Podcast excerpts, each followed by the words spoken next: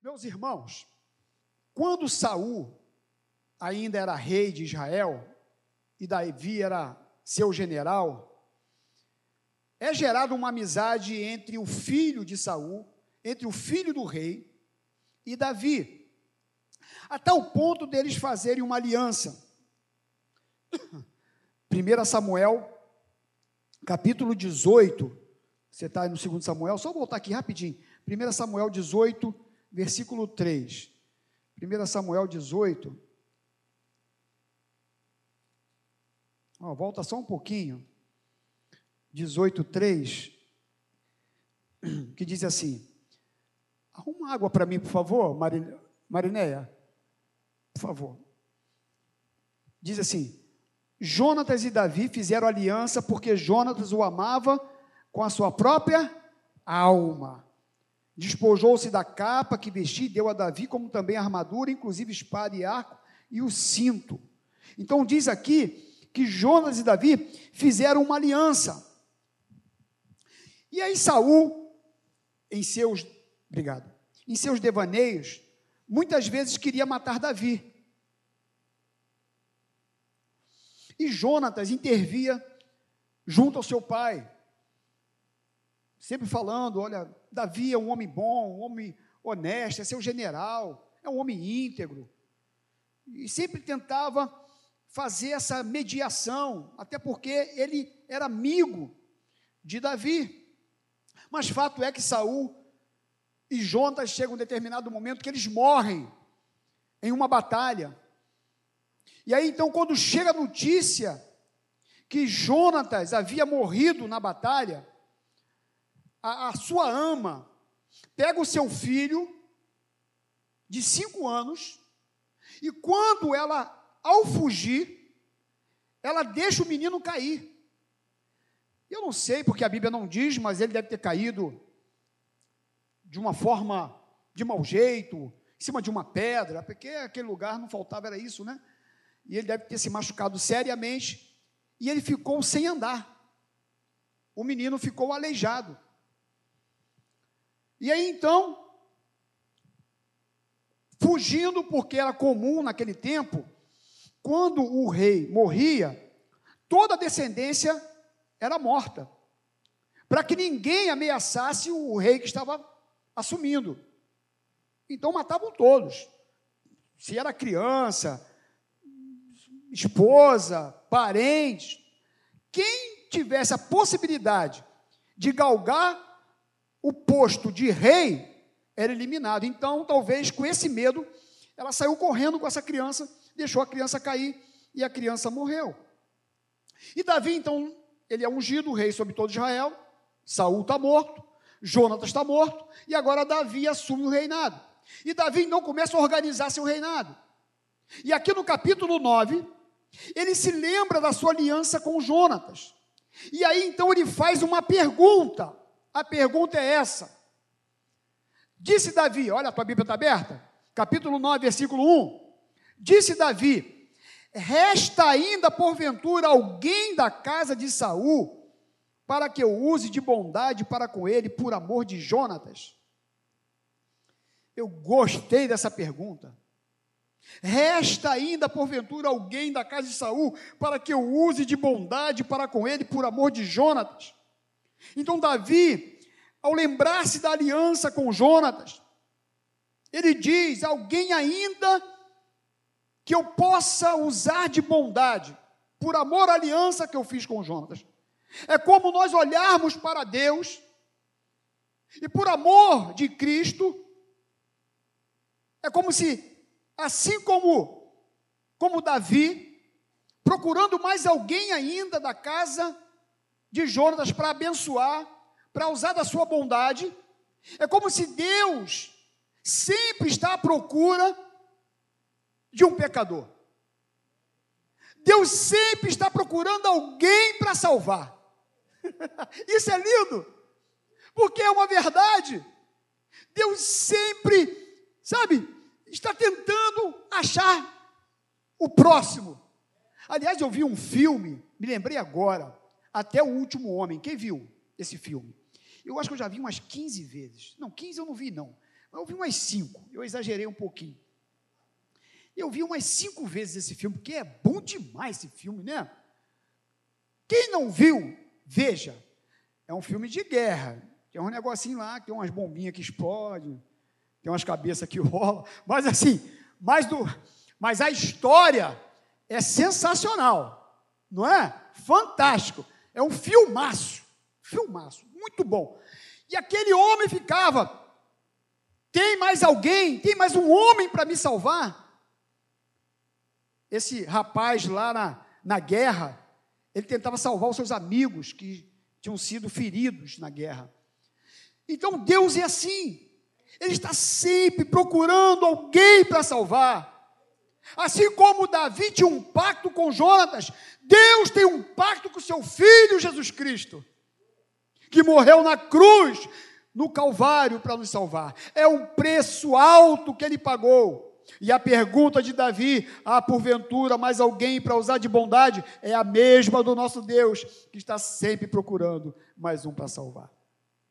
No versículo 2, versículo 3, olha só, diz assim: Havia um servo na casa de Saul, cujo nome era Ziba. Chamaram-no que viesse a Davi. Perguntou-lhe o rei: És tu Ziba? Respondeu: Eu mesmo, teu servo. Disse-lhe o rei: Não há ainda alguém da casa de Saul para que eu use de bondade de Deus para com ele? Então Ziba respondeu ao rei: Ainda um filho de Jonatas, aleijado de ambos os pés.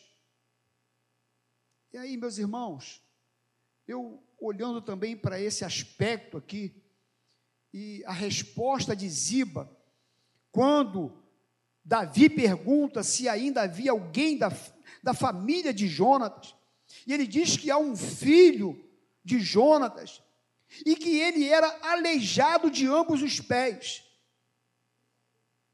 E quando eu penso nessa deficiência de do filho de Jonatas, eu fico pensando também em cada um de nós, com as nossas deficiências, com nossos aleijões, com as nossas fragilidades da vida. E mesmo assim, Jesus sempre tentando nos encontrar sempre tentando nos achar. E aí eu não tem como não lembrar de mim. Não tem como eu lembrar da minha vida e me ver onde eu estava, num charco de lama, meio ao lodo, jogado fora. E ele mesmo assim, por amor a Jesus Cristo, Deus me alcança, Deus me busca no, no meu aleijão, na minha deficiência. E eu já dei meu testemunho, alguns conhecem, mas o seu também. Coloca o seu testemunho aí. Porque todos que estão aqui, por mais bonzinho que você era, por mais legalzinho que você era, você precisava de salvação. Você precisava de Jesus. Você precisava de mudança na tua vida. Tem adolescente que foi criado na igreja, nasceu na igreja praticamente mas se você não tiver sua experiência com Jesus, não vale de nada a sua vinda aqui, porque cada um de nós temos as nossas deficiências. E cada um de nós precisamos ter a nossa experiência com Jesus. E ele encontrou lá Mefibosete, um aleijado, e ele pergunta: tem mais alguém? Tem, tem um filho de Jonas, um aleijado de ambos os pés. Tem um aleijado lá. Talvez Jesus olhou e falou assim: é, tem mais um aleijado ali. tem mais um precisando do meu amor.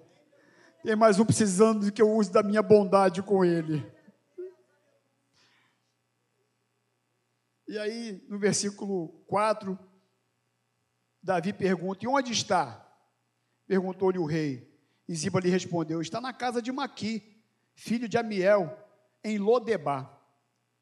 E aí, meus irmãos, esse versículo 4 nos mostra algumas coisas também, porque ele estava na casa de Maquir, em Lodebar. Ele tinha fugido, fugido do rei. Como eu disse, era perigoso ele ser morto, porque ele era filho de Jonatas. Então ele foge. E meus irmãos, quantas pessoas estão assim como fugitiva do rei, como fugitivo de Jesus, e foge por causa das suas deficiências, com medo. Quantas vezes eu fugi da presença de Deus? Quando eu vi um crente, eu atravessava a rua. É, porque a luz com trevas não dá certo. E eu sabia que ele ia me confrontar. Eu sabia que a luz ia ser jogada sobre os meus pecados, eu não queria isso. e diz aqui que ele estava na casa de Maqui, ou seja, morava numa casa que nem era sua. Lá em Lodebar, Lodebar significa lugar deserto, lugar nenhum. E meus irmãos, assim como esse esse filho de Jonatas, eu e você também, assim como Mefibosete, estávamos assim fugindo do rei, da presença de Deus. Morava numa casa que não pertencia a ele e num lugar deserto.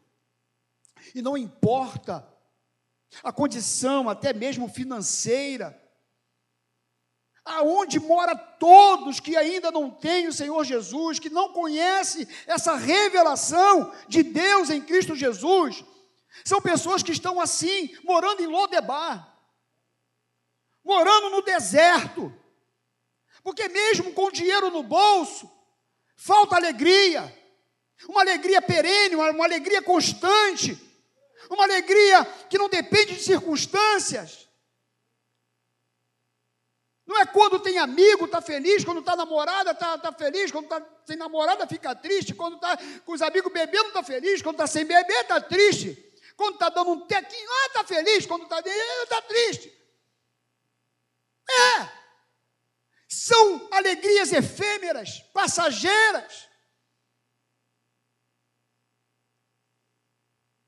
Está no lugar deserto, assim como Mefibosete ele estava na casa que não era dele, na casa de Maqui, fugindo do rei e morando num lugar deserto. E no versículo 5 diz assim: Então mandou o rei Davi trazê-lo de Lodebar, da casa de Maqui, filho de Amiel. Eu gostei desse negócio também, sabe por quê? Porque eu vi aqui a pessoa do Espírito Santo. é como se Jesus falasse assim: tem mais um aleijado. Eu vou mandar buscá-lo. Eu vou mandar trazê-lo. Aí o rei Davi diz: Vai lá e traz ele para mim. Traz ele até aqui. Traz ele para a presença do rei. Traz ele. A gente, quinta-feira passada, estava falando aqui sobre a pesca maravilhosa, quando Jesus está no lago de Genezaré e aquela multidão cercava Jesus. E Jesus olhou lá na frente, viu lá uns pescadores frustrados lavando a rede, decepcionados por ter passado a noite toda sem pescar nada. E aí Jesus então olha aquela cena e pede o barco, vai até Pedro e pede o barco emprestado.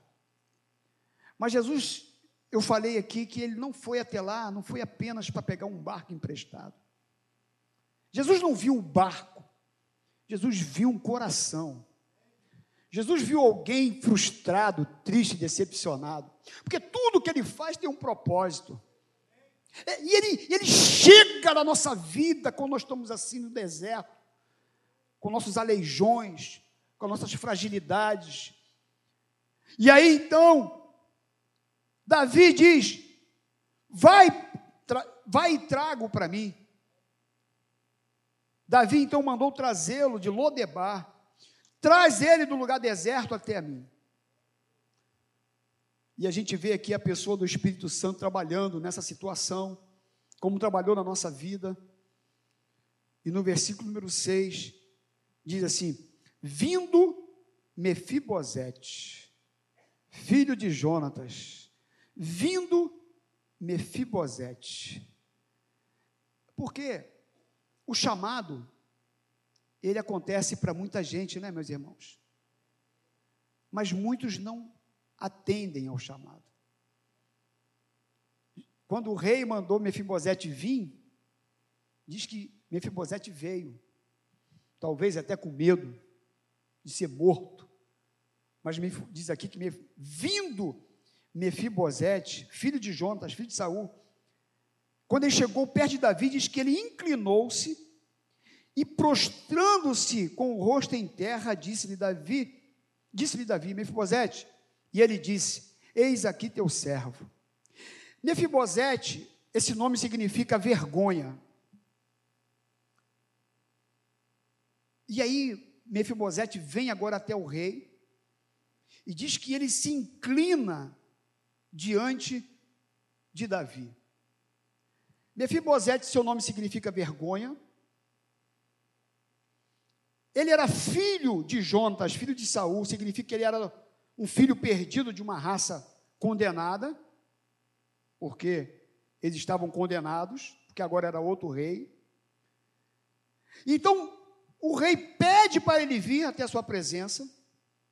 E agora aquele homem que seu nome significa vergonha está diante do rei. E mais uma vez não tem como olhar para mim e para você. Porque aquele que era uma vergonha, quando chega diante do rei, ele tem uma outra perspectiva. não é? A vergonha vai embora. Ele tira a vergonha da nossa vida. E é uma verdade. Porque o pecado traz vergonha para mim. A vergonha nos oprime. Aliás, o pecado nos oprime. Traz peso para a nossa alma. Nos envergonha com a sociedade. Nos envergonha com as pessoas que nós nos relacionamos. E diz então que agora aquele que o nome significava vergonha se aproxima do rei. Aquele que era de uma de uma raça condenada. Ele se prostra diante do rei e ele diz: Aqui está teu servo. E para ser aceito diante do rei, não há outra postura que não seja se curvar e se humilhar. Para ser aceito, tem que haver um quebrantamento diante do Senhor. Até porque o Senhor dá graça ao humilde, mas ele resiste o soberbo. Porque nessa manhã, se você deseja o favor do rei, se humilhe diante dele, se quebrante diante dele, reconheça o seu senhorio, diga para ele: aqui está o seu servo, aqui está sua serva, eu estou aqui com o meu aleijão, eu estou aqui com a minha deficiência, eu estou aqui com a minha miséria, eu estou aqui inclinado diante de ti.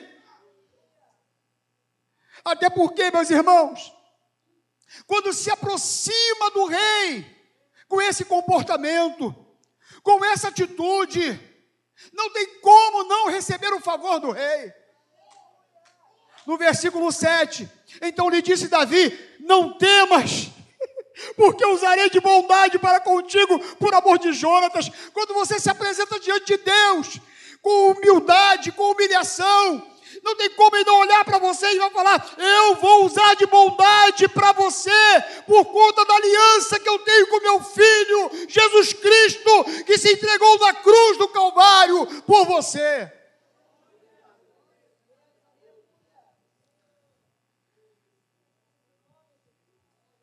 Diz aqui que o rei diz para ele: Não temas, porque eu usarei de bondade para contigo, por amor de Jonas, teu pai. E mais, ele diz: E eu te restituirei todas as terras de Saúl, teu pai. Ou seja, eu vou restituir o que você perdeu. Quando você vai diante do rei e se humilha, se curva, ele te aceita ele te recebe, ele te abraça e ele coloca o anel no dedo, sandália nos pés, roupa nova, ele restitui tudo o que você perdeu. Aquilo que é necessário. Foi o que o rei diz para ele no versículo de número 7. Restituirei todas as terras de Saul teu pai. Tu vai receber de volta. Imagina aquele homem aleijado, jogado num lugar deserto, na casa que não era nem dele, morando como um mendigo, numa casa emprestada. É isso que ele faz comigo. É isso que ele faz com você. Ele te traz e te dá dignidade.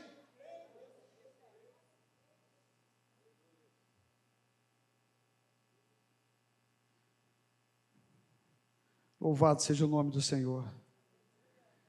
Eu restituirei todas as terras de Saul, teu pai. No versículo número 8, diz assim: Então ele se inclinou e disse: Quem é teu servo? Para teres olhado para um cão morto, tal como eu. Sabe, meus irmãos, tem hora que eu fico perguntando para Deus também: o que, que o senhor viu em mim? O que, que o senhor achou em mim? Um cão morto como eu, um miserável como eu, um perdido como eu, um pecador como eu. E esse amor que excede todo entendimento, foi capaz de me alcançar,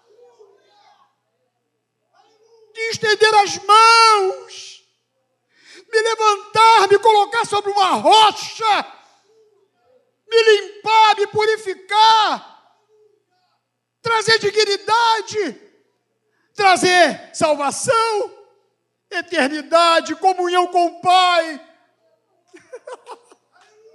fazer parte da família, ficar assentado em meio aos príncipes da casa do Pai.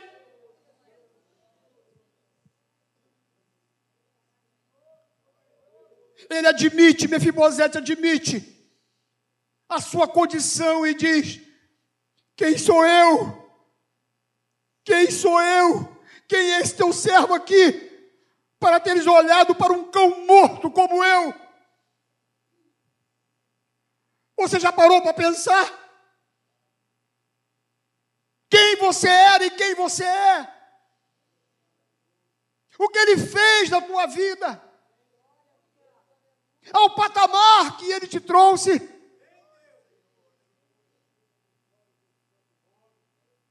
É justamente isso, éramos como um cão morto, mas o seu amor nos alcançou. E no versículo 9, chamou Davi a Ziba, servo de Saul, e disse: Tudo o que pertencia a Saul e toda a sua casa dei ao filho do teu senhor. Tudo que era de Saul, devolve para ele. Eu vou abençoar a vida dele. No versículo 10, diz assim: Trabalhar-lhe-ás, pois, a terra, tu e teus filhos e teus servos, e recolherás os frutos para que a casa de teu senhor tenha pão que coma. Porém, Mefibosete, filho do teu senhor, comerá pão sempre à minha mesa. Tinha Ziba 15 filhos e 20 servos. Olha só, meus irmãos. O rei chama Ziba e fala assim: restitui toda a terra que era do seu pai, do seu avô Saul e do seu pai Jonatas. Devolve tudo para ele. E mais, você vai trabalhar na terra dele, com a sua família, você vai comer das terras que eu estou devolvendo para ele, e você vai servir Mefibosete. Você vai trabalhar para ele. Você vai servi-lo. Dá para entender esse negócio? Como que Deus faz conosco? Como que Ele coloca pessoas para nos servir? Como que Ele dá ordem aos seus anjos para nos servir? Como que Ele traz provisão para mim e para você? Como que Ele não só me salva, mas Ele me abençoa nessa terra hoje? Como que Ele me sustenta na minha vida cotidiana, diária? Como que ele não me deixa faltar o recurso, mesmo quando ele parece complicado?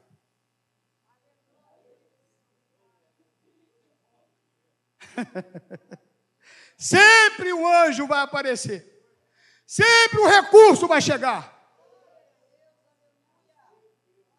Você vai cuidar dele. Você vai trabalhar na terra para Mefibosete. E no versículo 12, diz que tinha Mefibosete um filho pequeno, cujo nome era Mica. Todos quantos moravam na casa de Ziba eram servos de Mefibosete. Ó. Esse filho de Mefibosete, chamado Mica, ele também ganhou dignidade, porque ele chegou a ser representante de Saul e teve vários filhos que eram principais da tribo de Benjamim.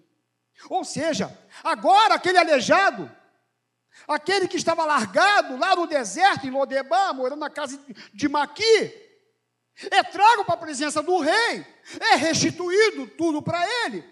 Agora pessoas o servem, trabalham para ele, e agora a sua descendência também é abençoada.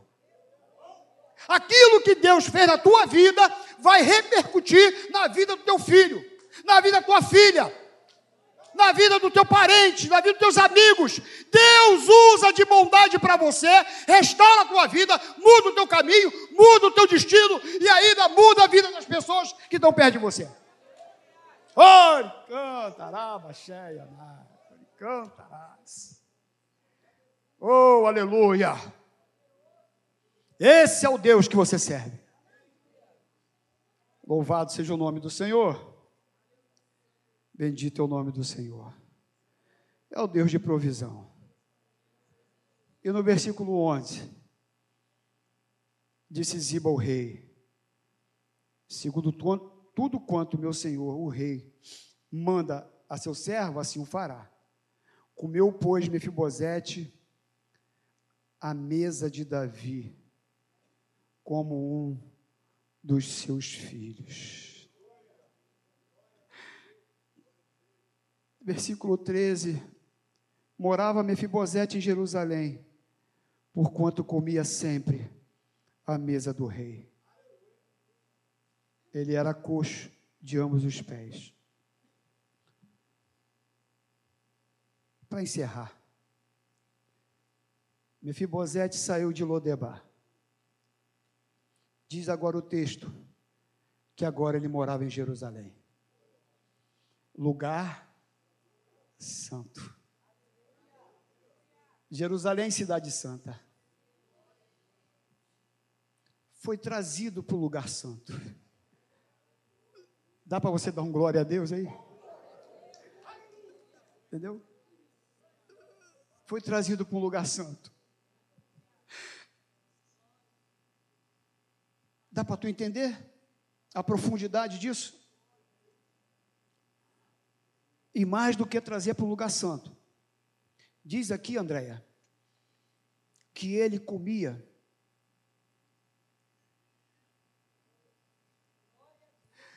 na mesa do rei.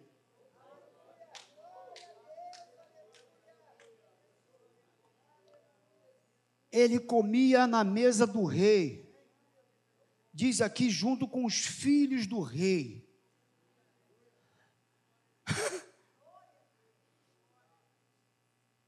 E é interessante porque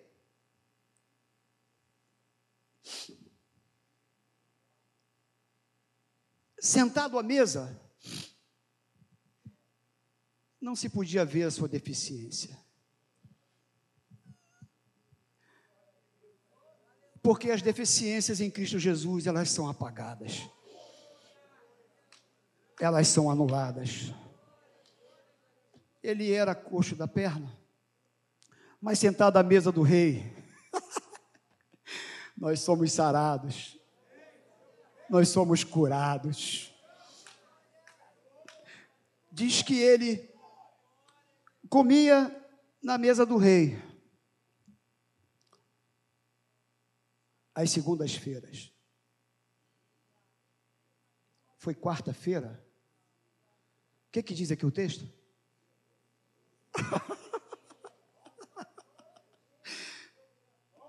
Ele comia na mesa do rei, Hudson, todos os dias. Tem alimento para você todo dia. Pode aplaudir. Pode aplaudir. Tem alimento do rei. A mesa é farta. A mesa é farta. Tem alimento para saciar a tua fome todos os dias da tua vida. Bendito seja o teu nome, Jesus. Muito obrigado, Senhor, por nos trazer para o lugar santo e nos fazer assentar à sua mesa. Muito obrigado, por quanto ele comia sempre à mesa do rei. Nós te agradecemos nesta manhã, Senhor. Muito obrigado.